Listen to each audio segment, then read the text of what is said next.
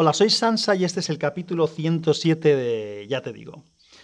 Y lo que os digo es que este capítulo lo tengo pendiente desde el principio de julio.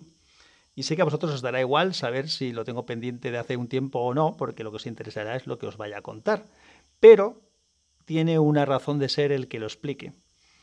Así que ahora cuando continúe, eh, creo que entenderéis el por qué sí que tiene importancia el decir que esto lo tenía lo tenía pendiente. Allá a principios de julio, mi mujer me comentó que le habían pedido que tenía que pagar ya las bolsas del plástico del Lidl. Y entonces yo apunté a hablar de las bolsas de plástico en el OneNote, que es donde me apunto las ideas para hablar de cosas. Lo que pasa es que luego, mm, por algún motivo o por otro, no pude grabar inmediatamente, tuve que esperar y después el tema se ha ido dilatando. Y para no explicarlo exactamente ahora, hago un pequeño inciso. Siempre me he considerado una persona, digamos que ecologista y preocupada por el medio ambiente. Cuando era pequeño, eh, estaba en un grupo scout, he vivido mucho en la naturaleza, Luego estuve de monitor, más siendo más mayor, y siempre, siempre he estado pendiente. He hecho, hecho campañas de reciclaje, he hecho reforestación de, zonas de, de bosque, he recogido basura en algunos sitios. Soy de esas personas que se mete un papel en el bolsillo, lo lleva, si hace falta todo el día hasta que encuentre una papelera para poderlo tirar. Si cuando voy a tirar un papel a la papelera hay algo, un papel o una bolsa o lo que sea, una papelera, hay algo por el suelo, lo recojo y lo tiro también, a pesar de que algunos se rían alrededor. Así que sí me considero una persona bastante ecologista, o muy ecologista, de hecho. Pero hay cosas que me... Lo que no soy es una persona gilipollas. Y que me tomen por gilipollas es una cosa que me cabrea. Me cabrea soberanamente. Así que hace ya bastantes años, cuando empezó la moda esta de cobrar las bolsas de plástico, y los grandes comercios, creo que fue el corte inglés de los primeros, o por lo menos de los primeros que yo recuerdo. Y yo soy cliente del corte inglés, ¿eh? no, no los tengo denostados, hay gente que les tiene mucha manía, yo no les tengo mucha manía. Simplemente que recuerdo que en el supermercado, no sé si fue, no, era Carrefour, que el corte inglés. Estoy aliándome, no, no, Carrefour. Carrefour fue el primero que recuerdo yo que decidió hacer esto. Pero que además te lo venden como que eh, es un tema por la ecología. Hombre, yo estoy convencido de que en algún departamento de cuentas alguien miraría lo que cuesta una bolsa de plástico. Era uno de los deberes que quería haber hecho, por eso he tardado en hacer este podcast, porque quería hacer deberes previos y hacer números y hacer investigación, pero bueno, da igual, es que para el mensaje es lo mismo y he decidido que lo que hay que hacer es contar las cosas. En algún departamento alguien miraría que una bolsa de plástico cuesta pues un céntimo o medio céntimo o lo que sea, mirarían cuántas bolsas de plástico se venden al año y les saldría un número súper interesante de dinero que se podían ahorrar. Luego encima eso lo pueden vender como que son amantes del medio ambiente y a lo mejor incluso si son muy listos pueden sacar una subvención. Pues eso a mí me toca las narices, porque el responsable de esa bolsa de plástico, una vez el comercio me la da, soy yo. Y, por ejemplo, en mi casa eh, era habitual esas bolsas de plástico eh, reutilizarlas. No hay mejor eh, destino para cualquier objeto que el reuso, el volverlo a utilizar, la reutilización. Entonces nosotros volvíamos a utilizar esas bolsas de plástico para llevar cosas, para tal, y al final normalmente acababan como bolsas de basura porque alguna bolsa de basura tenemos que poner, ¿eh? Porque la bolsa de basura, un papel no vale para una bolsa de basura, porque la bolsa de basura lleva, la basura lleva líquidos muchas veces y la orgánica, y eso no te vale una bolsa de papel ni una cosa similar. Entonces al final algún tipo de contenedor que sea impermeable necesitas. Y eso es una bolsa de plástico.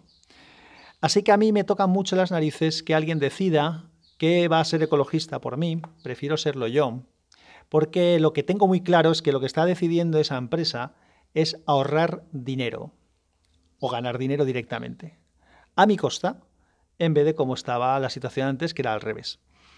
Así que eso me de ecologista sí, imbécil no, ni tonto.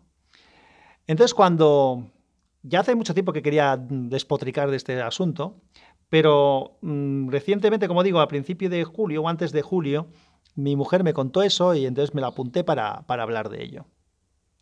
Lo que sucedió después es que quería, como he dicho, buscar algo de información para ver lo que valían las bolsas de plástico y hacer una estimación de cuánto se ahorraba un comercio.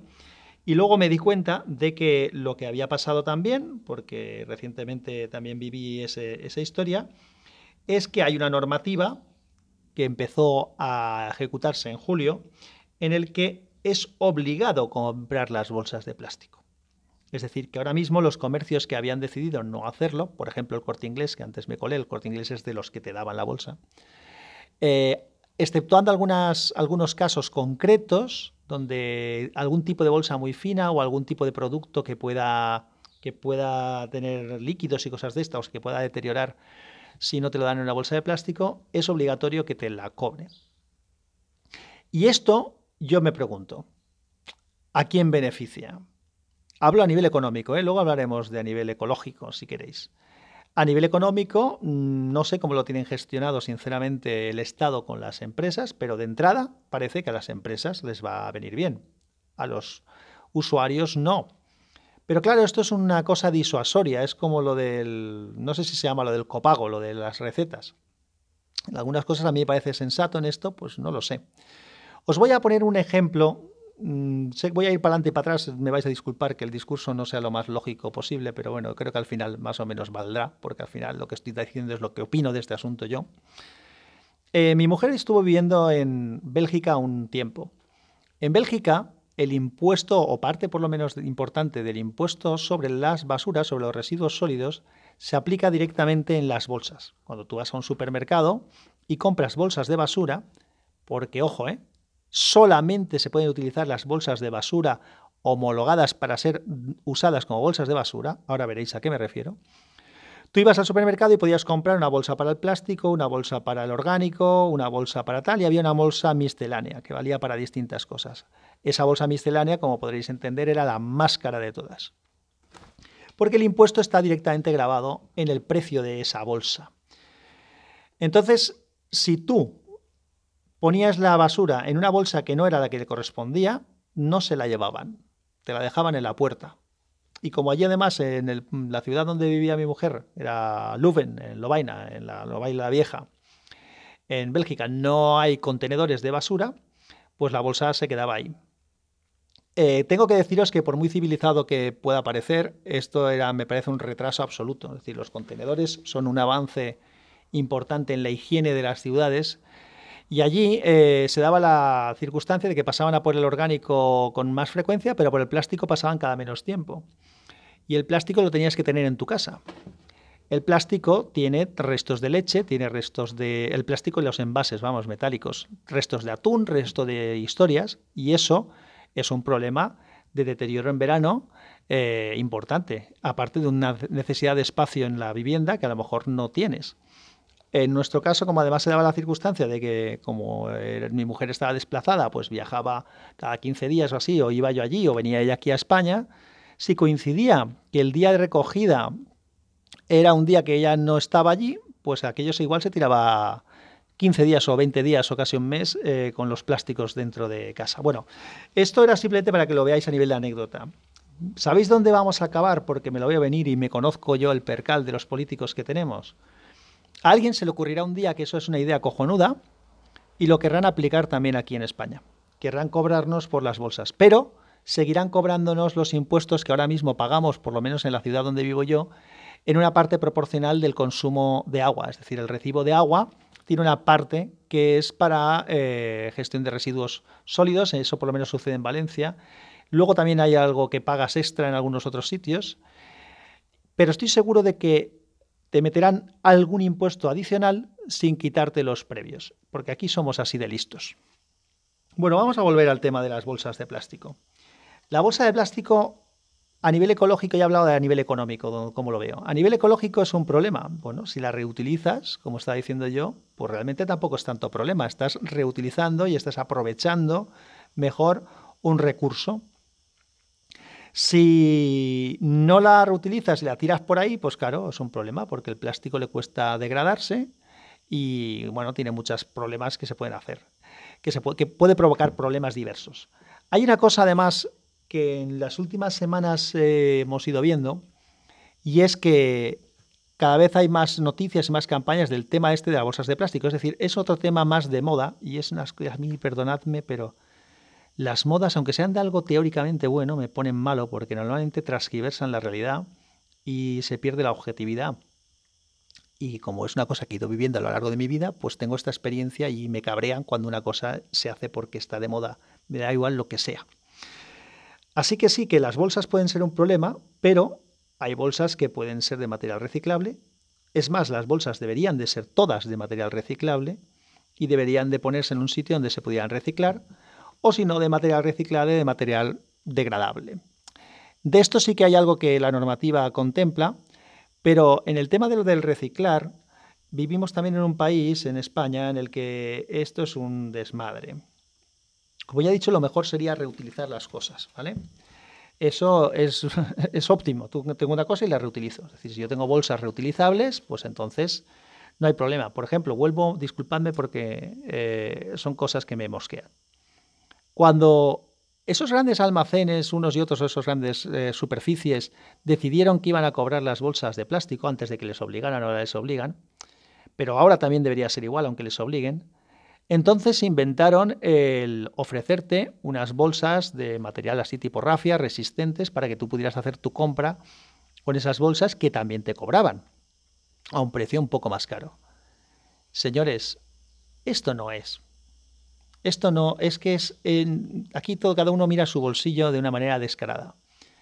Si te vas a ahorrar no sé cuántos millones por vender bolsa, por, por ofrecer bolsas de plástico gratuito a tus clientes, lo mínimo es que por un importe mínimo de compra, por lo menos durante el primer medio año o el primer año, regales esas puñeteras bolsas reciclables o reusables, reutilizables regálalas, no las cobres, regálaselas a los clientes, por lo menos a los que te compran un mínimo, o cada tres facturas presentas las tres tickets de las últimas compras y si supera no sé qué cantidad, le regalas una puñetera bolsa a tu cliente. No le das un descuento de dos por uno por una cosa si la compra hoy o si la compra mañana que no le, no le hace falta. Así que bueno, es otra cosa que me mosquea. Bueno, primero, lo mejor sería reutilizar. Luego utilizar plásticos reciclables. Pero cuando una cosa es reciclable, tienes que facilitar el proceso de reciclaje. Es decir, tiene que haber contenedores o tiene que haber un sitio donde relativamente sea cómodo para el, para el usuario, para el ciudadano, llevar eso a reciclar.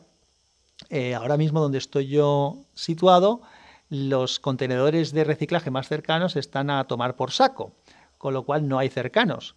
Eh, hace realmente incómodo el que uno intente ser estar concienciado y reciclar. Ponedlo fácil, por favor.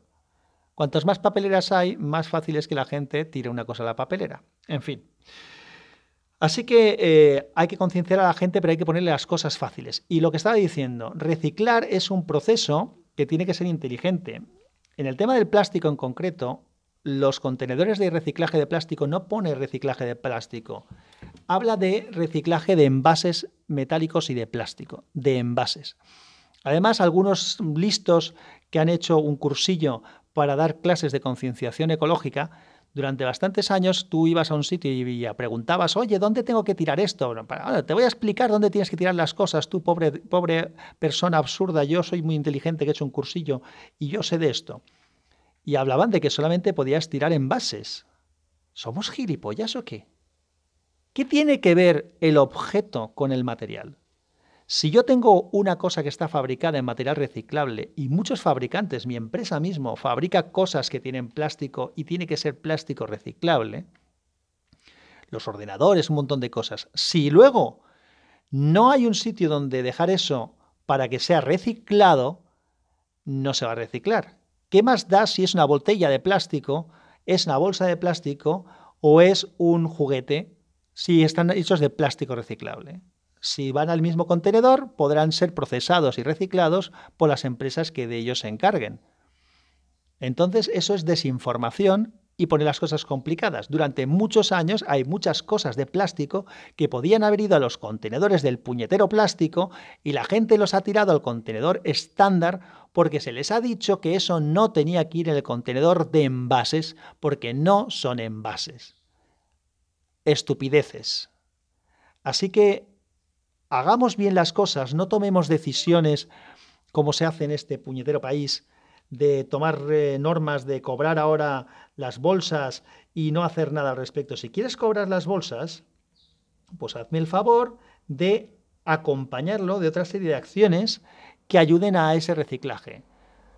Que vaya acompañado de una inversión en mayores eh, contenedores para reciclar, de una concienciación y de una información clara de qué se puede reciclar, de unas normativas de materiales reciclables, de eh, que los comercios que van a tener que cobrar las bolsas, que tengan que regalar bolsas reutilizables a partir de con unas condiciones determinadas para que los clientes no tengan que gastarse dinero con las bolsas de plástico y además poderse gastar dinero con unas bolsas reutilizables, que por cierto es lo que suelo utilizar yo cuando voy a comprar. Tenemos bastantes bolsas de esas que hemos pagado y que nos tendrían que haber regalado.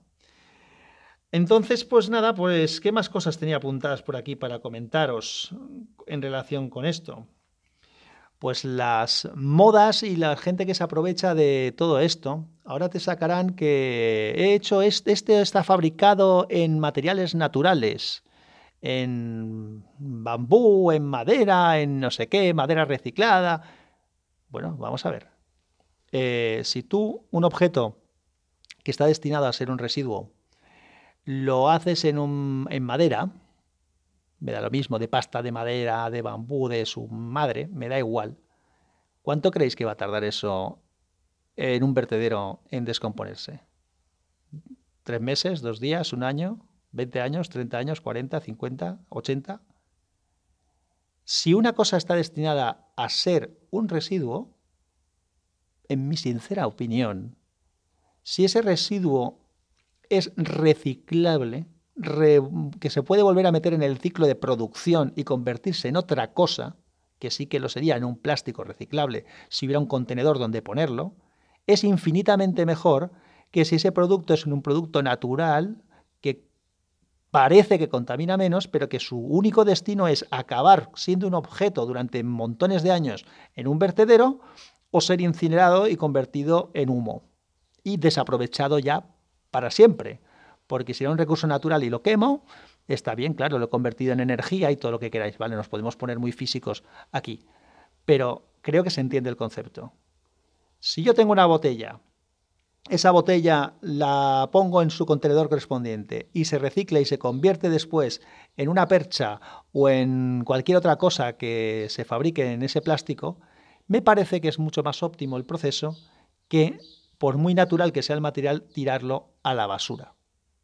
Además, el otro día, y además, eh, no, ya digo que este mm, podcast lo tenía pensado desde hace meses, desde hace muchísimo tiempo, pero justamente esta semana, creo que fue, o la final de la semana pasada, un compañero de Anchor, eh, Nacho, Nacho Caballero, hizo un, un podcast hablando justamente de esto, del tema de las bolsas de plástico y que ellos habían decidido hacer la guerra al plástico. Ya ves que no coincidimos mucho en esto, Nacho. Yo hago la guerra a las cosas que contaminan e intento tener una actitud lo más ecológica posible, pero intento que esté contrastada. Un cepillo de dientes eh, con el mango de madera, por muy reciclable que sea, sigue teniendo una parte de plástico, unas cerdas, una serie de historias. ¿Qué vas a hacer con eso? ¿Tirarlo a la basura luego? ¿Y va a ir dónde? Creo que lo mejor, sinceramente, es reciclar. Igual que antes, hasta antes estaban las botellas de, vidrio. Las botellas de vidrio eh, eran envases eh, que tenías que retornar, envases retornables. Lo retornabas, te devolvían una parte de su valor o su valor y volvías a comprar. Eso hay países como, vuelvo a decir, como Bélgica, por ejemplo, u otros países, Suiza me parece que también, o Suecia, o en algunos otros sitios, eso se hace así también. Tú vas con una botella de cerveza, y la llevas a, un sitio concreto, que además hay sitios que están automatizados, la metes la botella, la, aquello se traga la botella y te saca un dinerito para ti. El facilitar el, retornar los envases de vidrio, pues también es una cosa inteligente. Y un envase de vidrio, si se vuelve al ciclo, pues puede pasar dos cosas con él. Que se higienice y se reutilice o que se destruya y se vuelva a convertir en materia prima para hacer más vidrio. Eso se perdió hace muchos años porque la modernidad era la comodidad. Llegó un momento en que lo, que se vendía a todos los niveles era la comodidad. Usa papeles de, pañuelos de papel, utiliza bolsas de plástico que no tienes que ir a devolver, eh, perdón, botellas de plástico que no tienes que ir a devolver, se pusieron de moda las latas de aluminio para las bebidas, etcétera, etcétera, etcétera. Eh, yo soy el último que estoy en contra del progreso. Pero el progreso, para que sea progreso, tiene que estar metido en un ciclo, como la naturaleza. Todo tiene que estar en un ciclo. Entonces, vuelvo a decir, sin hacer retrospectiva, hablando de la, de la actualidad, si se quiere evitar problemas ecológicos con las bolsas de plástico y con otro tipo de plásticos, el problema no es el plástico. El plástico hoy por hoy es imprescindible para la sociedad moderna. Sin plástico esto no existe, así de claro. Olvidaos, caeros del burro. No existe esta sociedad sin plástico ahora mismo. No, es viable. Entonces, ¿qué hay que hacer? Buscar alternativas, me parece bien. Investiguemos en alternativas. Cojonudo.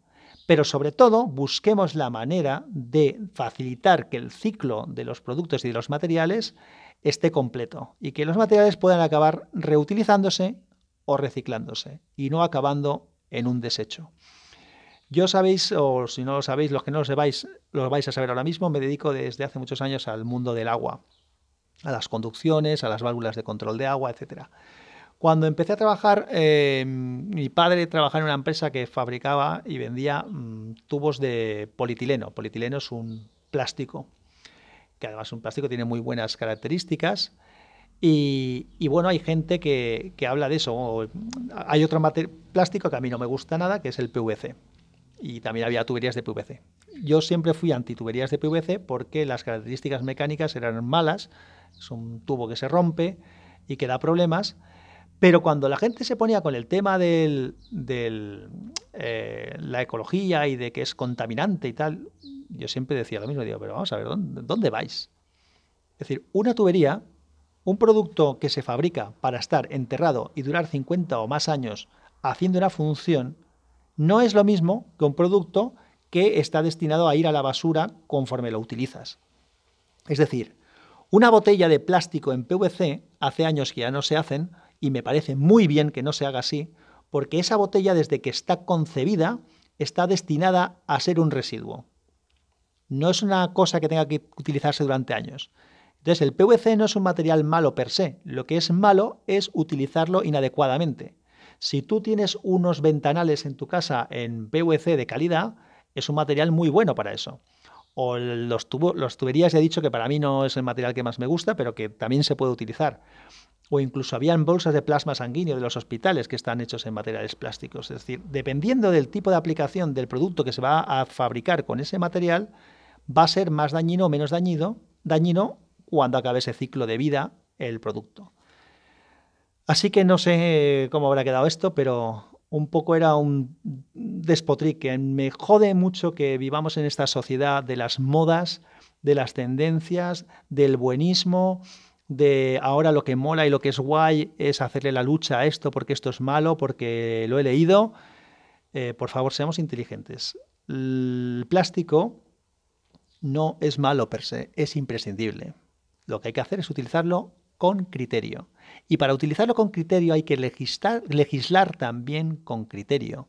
Y legislar en muchos ámbitos. Y no tomar decisiones de ponerse una medalla o de hacerles el culo gordo a las empresas grandes de venta de productos diciendo que se van a cobrar las bolsas de plástico. Eso si no se acompaña de muchas más cosas, de unos contenedores de reciclaje adecuados, de una información correcta, de unos ciclos eh, eh, correctos, de buscar las empresas que van a aprovechar ese material, facilitarles a esas empresas que tengan acceso a esos residuos para poderlos reciclar, porque no sería la primera vez en las que los residuos que nos preocupamos mucho en separar, luego no acaban separados, sino que acaban juntos otra vez en el mismo vertedero. Así que busquemos hacer las cosas con cabeza, Eso es lo que le reclamo yo a nuestros políticos, que legislen teniendo en cuenta todas las partes y con inteligencia y que se olviden de la foto y de las modas. Y a nosotros, a los ciudadanos, seamos inteligentes, no seamos borregos. No nos apuntemos a modas que no sabemos o que no nos hemos parado a pensar por dónde van. El coche no es el enemigo, el plástico no es el enemigo. El enemigo es la contaminación.